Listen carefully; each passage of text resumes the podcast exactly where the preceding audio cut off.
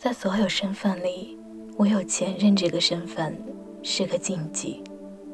跟现任不能谈，朋友谈起也要小心谨慎，仿佛他就是你生活里的一颗雷，一碰就会爆炸。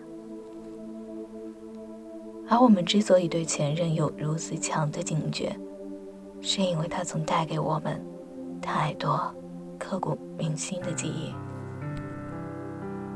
一起吃过很多家餐厅，一起压过很多条马路，一起说过很多句情话，当然，也一起吵过很多次架。好的、坏的，到最后都变成了心上的一根刺，一碰就会痛。回忆太丰盛，所以离开的时候才最磨人。有句话说：“青梅枯萎，竹马老去。”从此我爱上的人都很像你。唯有经历过的人才明白这句话的深意吧。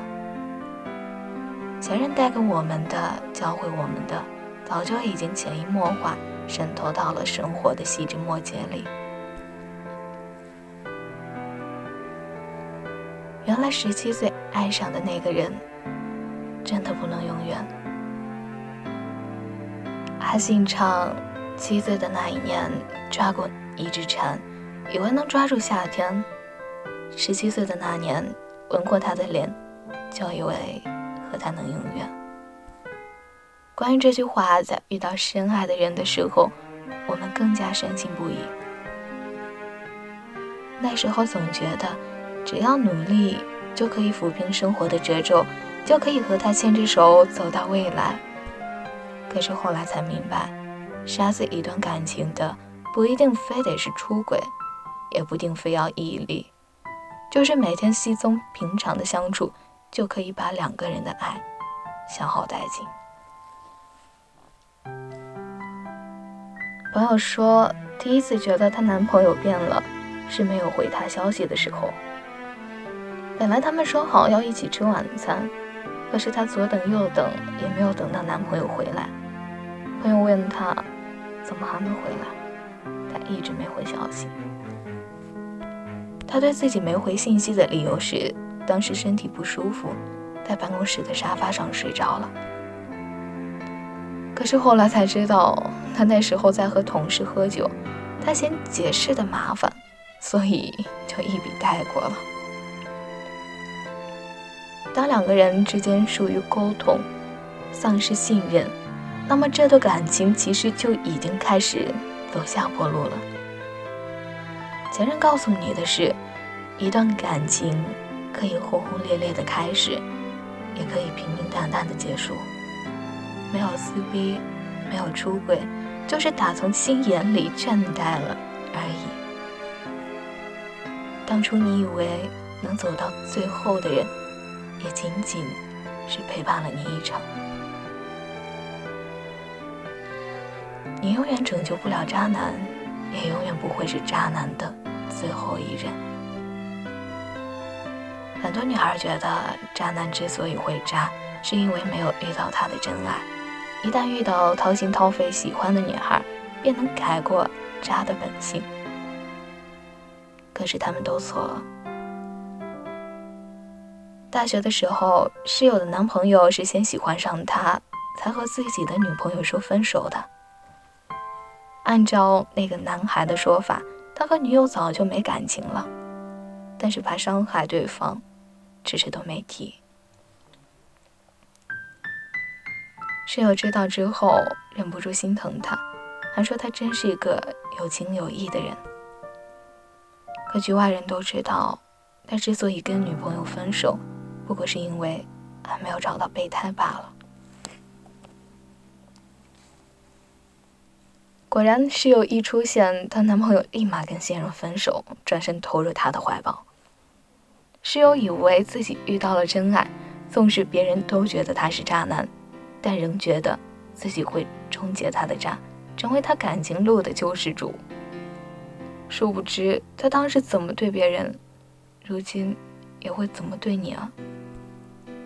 别妄想会拯救渣男，他们的段位可比你高多了。护自己周全的方式，就是离渣男远一点儿，再远一点儿。女孩子作可以，但作过头就不行了。竹拉应该是我见过最作的女孩子，没有之一。男朋友好久没回家，说周末要回去。竹拉嘴上答应，但男友前脚刚走，她就说了分手，因为她不想自己一个人过周末。最后男友惊慌失措的又从火车站返回来，苦苦哀求她。别分手行吗？男朋友加班很忙，有一天晚上没去接她下班，她气急败坏的三天没理他。她有一天想吃灌汤包，男朋友因为太累了，没去给她买，她委屈的掉了眼泪，男朋友又是一顿狂哄。久而久之，朱拉的男朋友终于受不了了。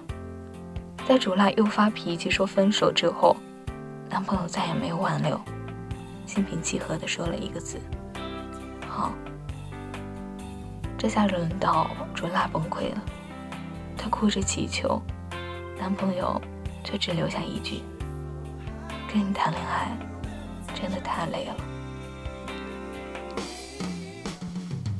小作能怡情，大作真的会伤身。有太多姑娘是把男朋友作没的，他的离开应该带给你惊醒，并不是所有人都应该毫无理由的对你好，也不是所有人都会一生一世对你不离不弃。爱情是有前提的，也是有条件的。如果两个人不能觉得开心，那么这段感情确实没有什么继续下去的必要了。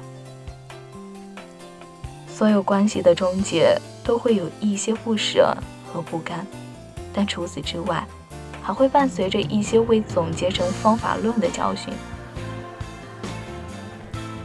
写到最后，前任的离开不是为了让我们继续追忆、固步自封在过去里，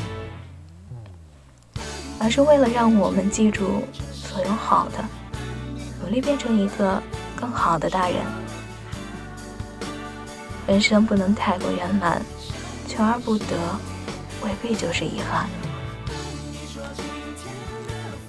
《生活大爆炸》里，希尔顿说：“人穷尽一生追寻另一个人类，共度一生的事，我一直无法理解。